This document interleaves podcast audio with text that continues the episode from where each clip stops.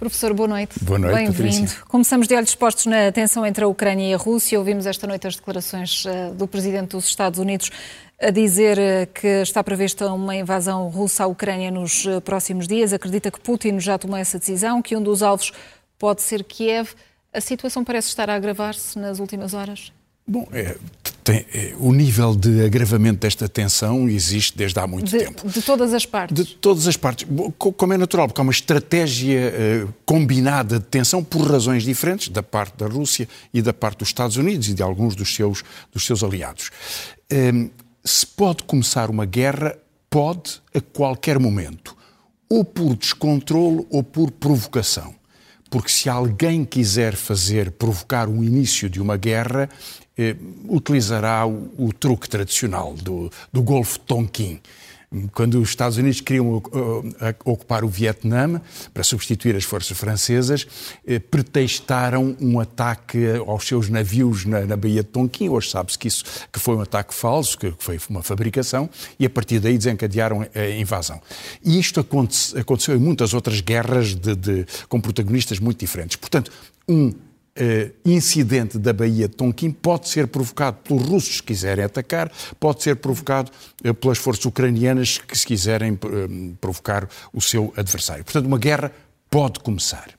Ela tem algum sentido estratégico para a Rússia? Não tem.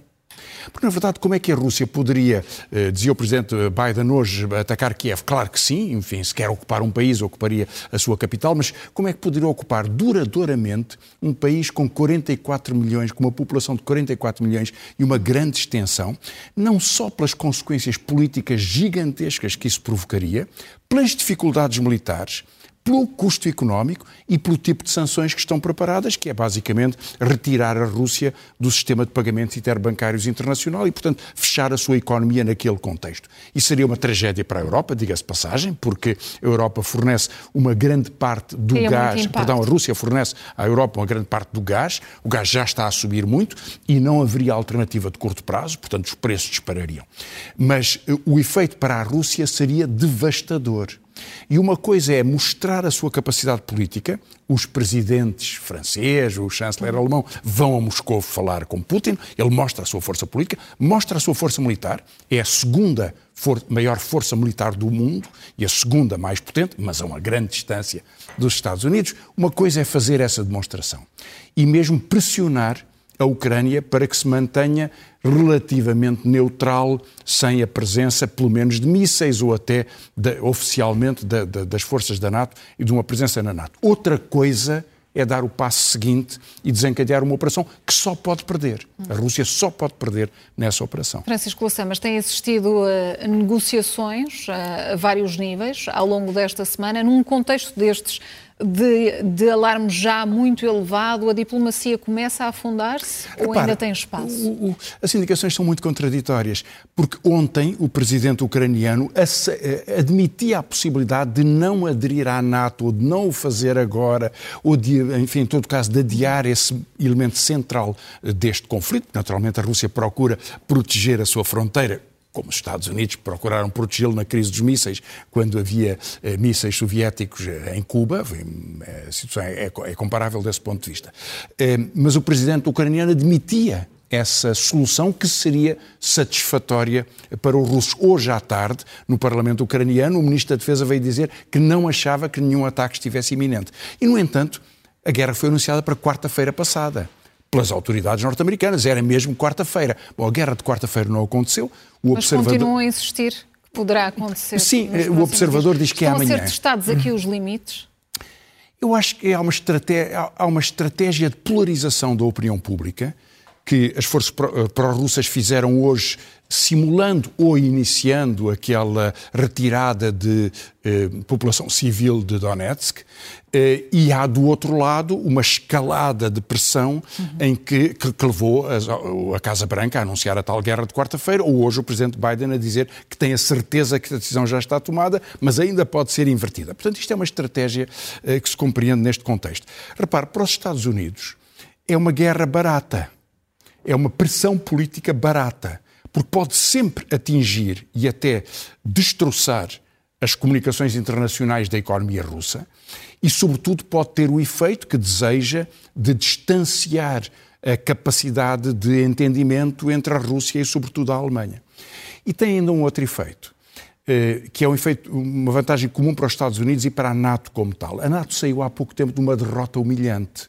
Na verdade, é a segunda vez na história que as Forças Armadas norte-americanas são derrotadas num cenário de guerra, a primeira no Vietnã e agora no Afeganistão. E esta derrota, depois de 20 anos de ocupação e entrega do poder aos talibãs, é uma humilhação profundíssima para os Estados Unidos e para a NATO, que mostrou ser incompetente. Uh, e, e, ser, aliás, arrastada por, uma, por uma, uma hipótese política inviável. O presidente Macron dizia há dois anos que a NATO estava em morte cerebral Portanto, mesmo aliados dos Estados Unidos, que fazem parte da NATO, eh, sentiam esta dificuldade, maior, mais ainda depois do Afeganistão. E, e, e Biden tem eleições daqui a poucos meses eleições intercalares, precisa de recuperar o seu estatuto e a melhor forma de o fazer é o estatuto internacional, assim como Biden, o, perdão, como Putin utiliza na Rússia a mobilização eh, político-nacional para, para reforçar o seu poder. Portanto, para os Estados Unidos é uma iniciativa fácil e vantajosa. As dificuldades são na Europa. Porque se nós lermos a comunicação social francesa, ou alemã, ou mesmo inglesa, não tem o mesmo nível de cultura de alerta que a comunicação social norte-americana tem e que, em alguma medida, a portuguesa também segue, ou uma parte da comunicação social portuguesa também segue. E por que essa distinção? Porque os alemães são muito mais cuidadosos. Quando Biden, por exemplo, disse que a haver qualquer conflito interrompia imediatamente o novo gasoduto para o fornecimento do gás ao, à Alemanha, o Scholz não disse uma palavra. Não disse uma palavra.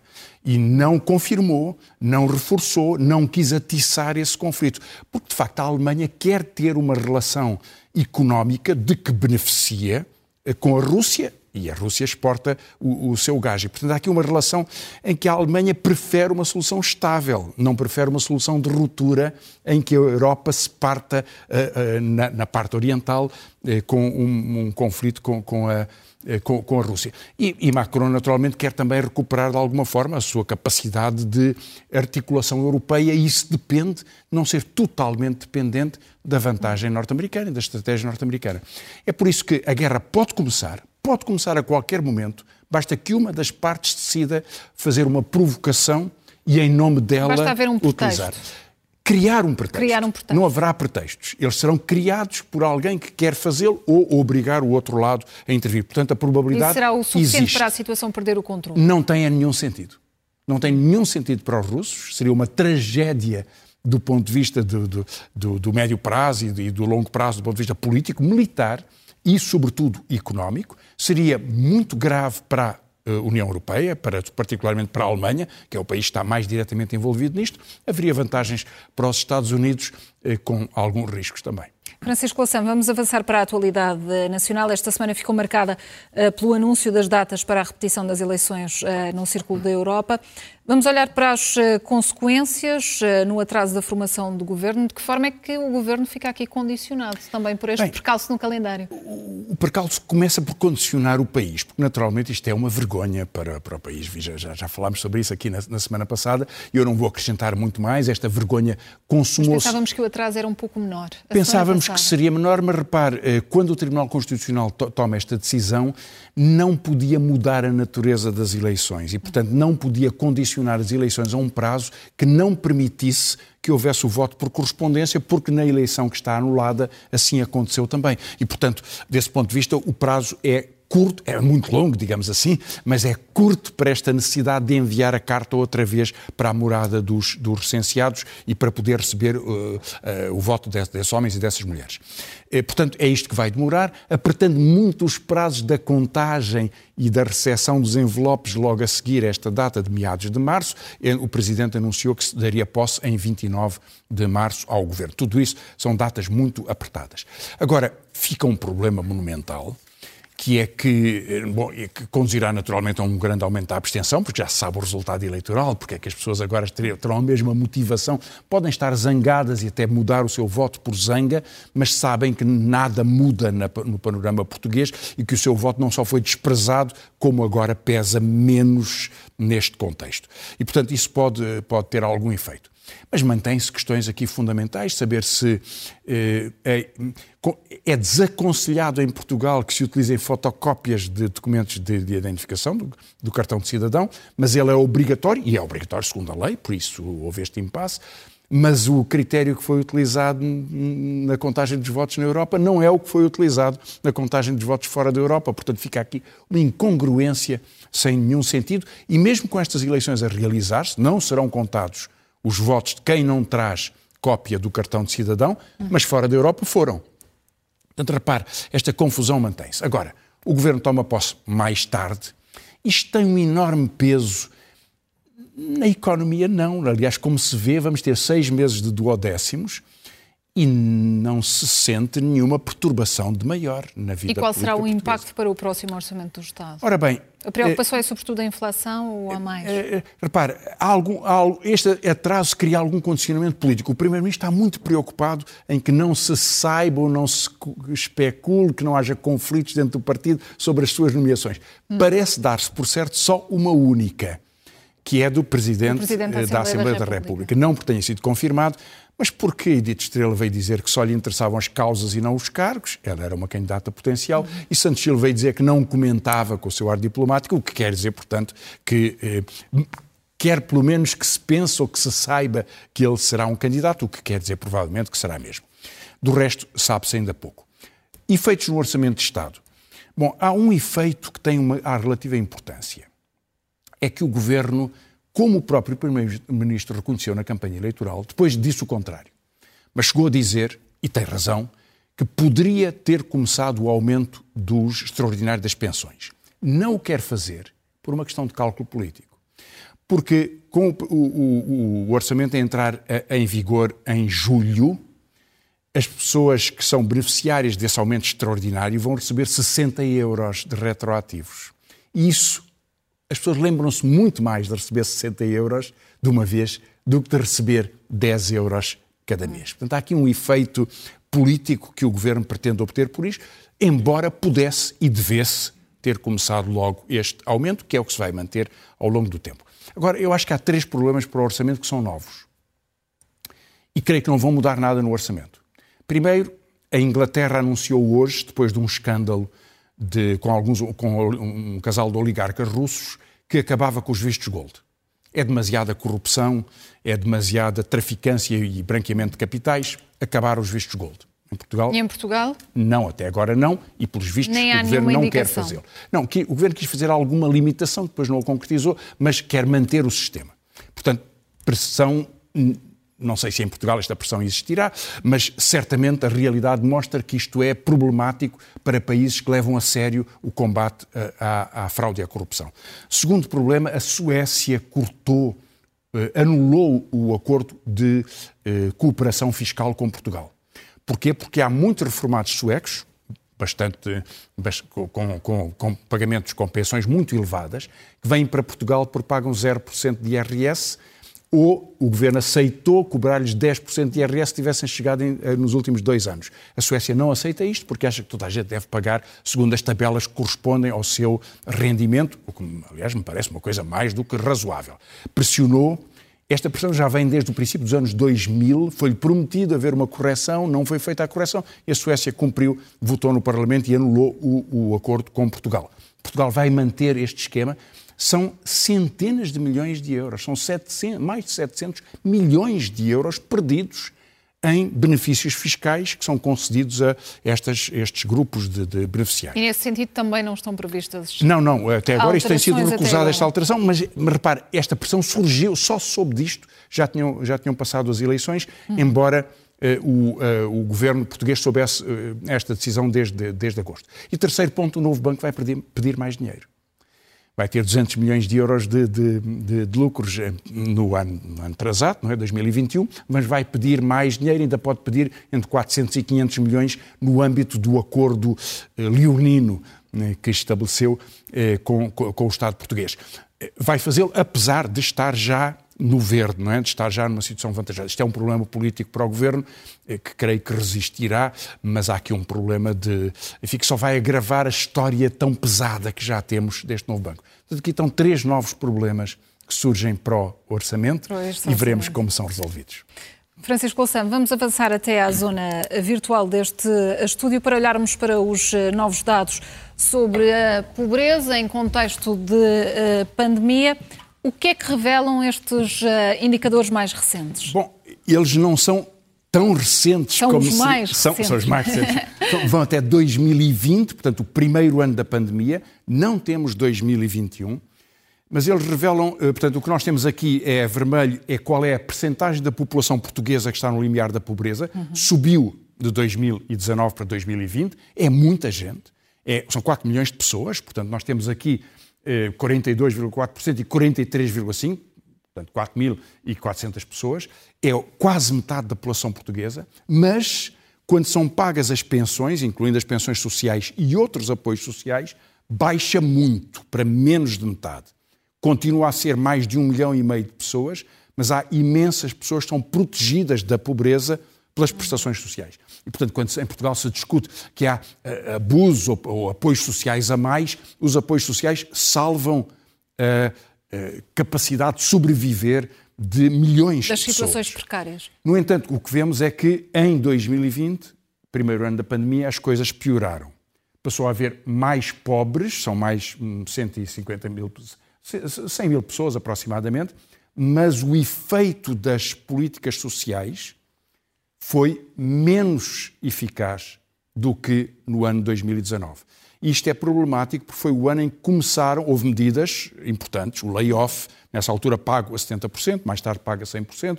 Há algumas políticas de apoios sociais, muitas prometidas, algumas não cumpridas, é verdade, mas houve algum esforço de proteção social. No entanto, eh, este aumento do nível do risco de pobreza corresponde a um aumento ainda maior do nível de pessoas em pobreza eh, efetiva, mesmo depois do esforço que, que, a economia fez. Portanto, para 2020 é um sinal de alerta muito, muito importante. Veremos o que aconteceu em 2021. Não sabemos qual é a tendência de 2021, mas seguramente que serão necessárias medidas. Serão necessárias medidas. Aliás, hoje houve este, este incidente, não é, do, de saber que o Governo não tinha prorrogado eh, o uhum. apoio àqueles trabalhadores em situação de, de, de, ao apoio excepcional. O governo tinha previsto que eram para 250 mil pessoas, depois acabou por ser para muito menos, e das 70 mil pessoas que estavam envolvidas ainda estavam envolvidas neste, neste processo, portanto menos de uh, um terço daquelas que tinha sido prometido, algumas não receberam em janeiro e fevereiro. Assim que isso foi público, o governo foi pressionado e hoje mesmo, ao fim da tarde, veio dizer que aceitaria que em fevereiro ainda fosse pago este mês, portanto, nos próximos dias, eh, e depois isso deixará de acontecer. Portanto, há, uma, há, há aqui eh, há uma pressão social e a pandemia, naturalmente, tornou-a eh, muito pesada sobre quase metade da população portuguesa, dos quais quase 2 milhões de pessoas, mesmo depois dos apoios, são pobres. São pobres. Traz-nos uh, também novos dados sobre as práticas culturais em Portugal onde vamos buscar a informação? Como é que está esta relação este, entre os portugueses foi a Gulbenkian, a? A Gulbenkian encomendou ao ICS hum. um, ehm, e, e, alguns investigadores de, do ICS, um, ehm, Pedro Magalhães, Machado Paes, Miguel Lobantunes, dirigiram um processo de inquérito com duas mil pessoas, foi feito cuidadosamente. Eu vou só sublinhar alguns dos aspectos, bom, uns estão aqui neste gráfico, outros, outros não, eh, primeiro, qual é o uso diário que a população tem de, hum, de, de, para obter informação? Eh, continua a ser a televisão muito dominante, 90%. O uso da, da, internet diário, segundo este inquérito, é 41%, mas só para 82% quando consideramos as pessoas que também o vão utilizando por lazer. Uhum. E 40% da rádio, o que parece quase tanto como a internet. É um resultado que eu acho eh, duvidoso, mas na verdade o que, isto, o que isto corresponde é ao tempo muito grande que muita gente passa no automóvel a ir e a vir para trabalhar e nesse período houve, pode ser três horas rádio. por dia, houve rádio. Agora, eh, que as televisões são dominantes ainda hoje na, na capacidade de comunicação e de informação, isso é um dado importante. Agora, a internet cresceu muito, eh, portanto, como disse, 82% usam para, para eh, entretenimento, 41% usam para trabalho e para estudo, depois há 22% que usam para descarregar e ouvir músicas. Muito poucas pessoas neste inquérito dizem que usam para comunicação online, para redes sociais e outras, e outras atividades, e 4% veem séries e filmes. É provável que estes dois dados tenham vindo a aumentar ao longo do tempo. Atenção, isto é informação sobre maiores de 15 anos. Se formos para menores de 15 anos, desconfio que o peso da internet vai subir muito, a aí, rádio aí vai devemos desaparecer. temer algum tipo de tendência digital. Certeza que sim, certeza que sim. Agora, este, este inquérito dá-nos outros dados preocupantes. Hum. Uh, 71% das pessoas nesta amostra nunca foram uma quando eram crianças e jovens, nunca foram a uma livraria com os pais. 77% nunca entraram numa uh, biblioteca e 61% não leram um único livro durante o ano uh, passado. Isso é preocupante. É muito preocupante. É quase dois terços da população, portanto, só um terço terá lido um livro ou mais. Uhum. Comparado com Espanha ou com outros países, Portugal está muito pior, digamos, na utilização e nas práticas culturais e na, nesta possibilidade de nos de conhecermos o mundo e, um, eh, e, a imaginação da cultura, da literatura, de, de outras fontes de informação Portugal está atrás de outros países com os quais E isso faz tanta, faz tanta falta e é tão essencial. Francisco Lação, olhamos ainda para o trabalho uh, da Comissão que estuda os eventuais uh, abusos na Igreja Católica. Há já um mês, uh, pelo menos, de funcionamento e começa a haver avanços. Eu queria deixar só um registro sobre essa comissão. Hum, já tínhamos pensado fazê-lo de, outras hum. vezes, mas não foi não possível, não possível com, com, o tempo. E, e mal ela foi criada para registar o seu surgimento. É uma boa iniciativa, eu creio que tardia, mas é uma boa iniciativa. Ainda bem que a Igreja Católica o aceitou. É uma comissão diversificada, tem figuras de grande referência, como Daniel Sampaio, eh, e creio que hum, eh, está comprometida em fazer uma investigação independente eh, sobre os eventuais abusos ao longo da história da Igreja Católica, assim acontece noutros países também. Em pouco mais de um mês, creio que andará por cerca de um mês, já tem mais de 200, creio que são 214 casos, de eh, denúncias, claro que elas têm que ser confirmadas e verificadas, eh, sobretudo de abusos sobre rapazes, sobre, sobre, sobre homens, e terá encontrado até agora também alguns sinais de ocultação de eh, casos, casos, anteriores que foram sendo conhecidos.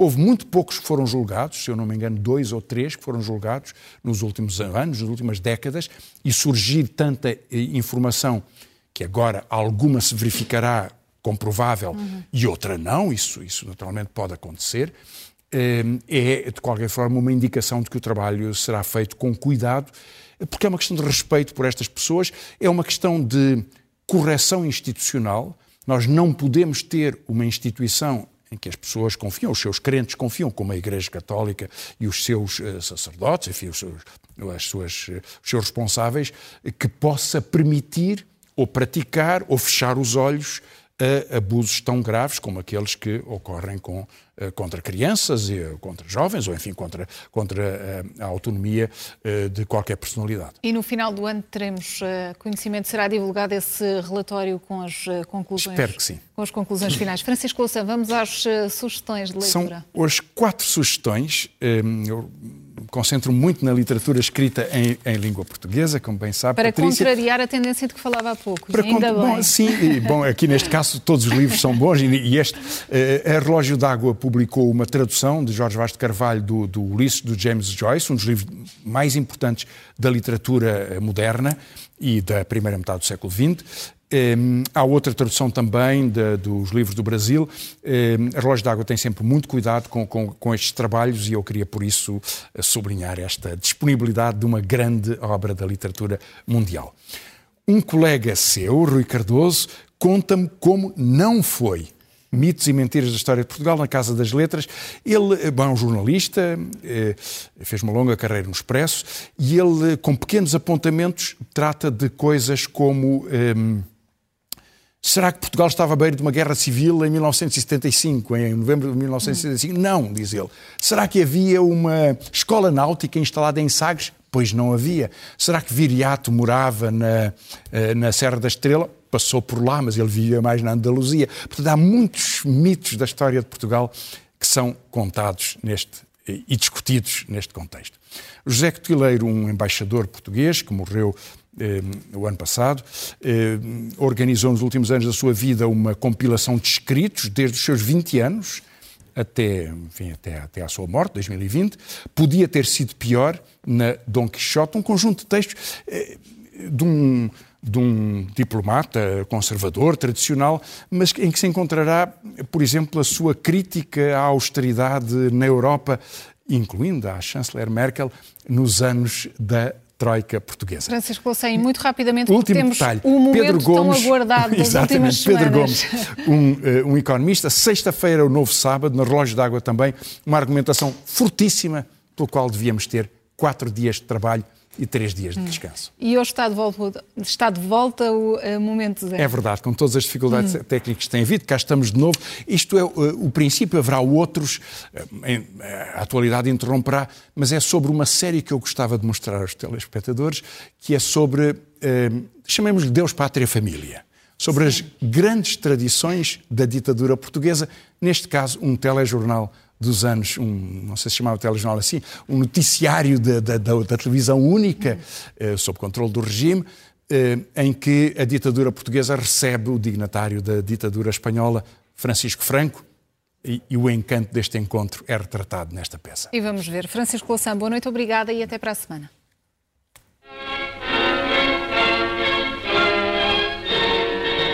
A vedeta encaminhava-se velozmente para o cais, onde o Sr. Marchal Carmona, que envergava grande uniforme, e ostentava o colar e a banda da Ordem Espanhola de Carlos do Estado da nação vizinha, acompanhado pelo Sr. Dr. Oliveira Salazar e Ministro de Negócios Estrangeiros.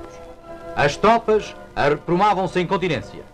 A elegante embarcação acostou e logo desembarcaram os senhores Ministros da Marinha, embaixadores Nicolau Franco e Carneiro Pacheco, enquanto numerosos aviões militares sobrevoavam o local. Subiram nos mastros as bandeiras das duas nações amigas, no minuto tão ansiosamente aguardado em que o caudilho de Espanha pisou pela primeira vez a terra portuguesa. Os dois grandes chefes de Estado, Carmona e Franco, cumprimentaram-se muito afetuosamente. As bandas militares executaram os dois hinos nacionais. E foi um momento de excepcional imponência que perdurará na memória de todos.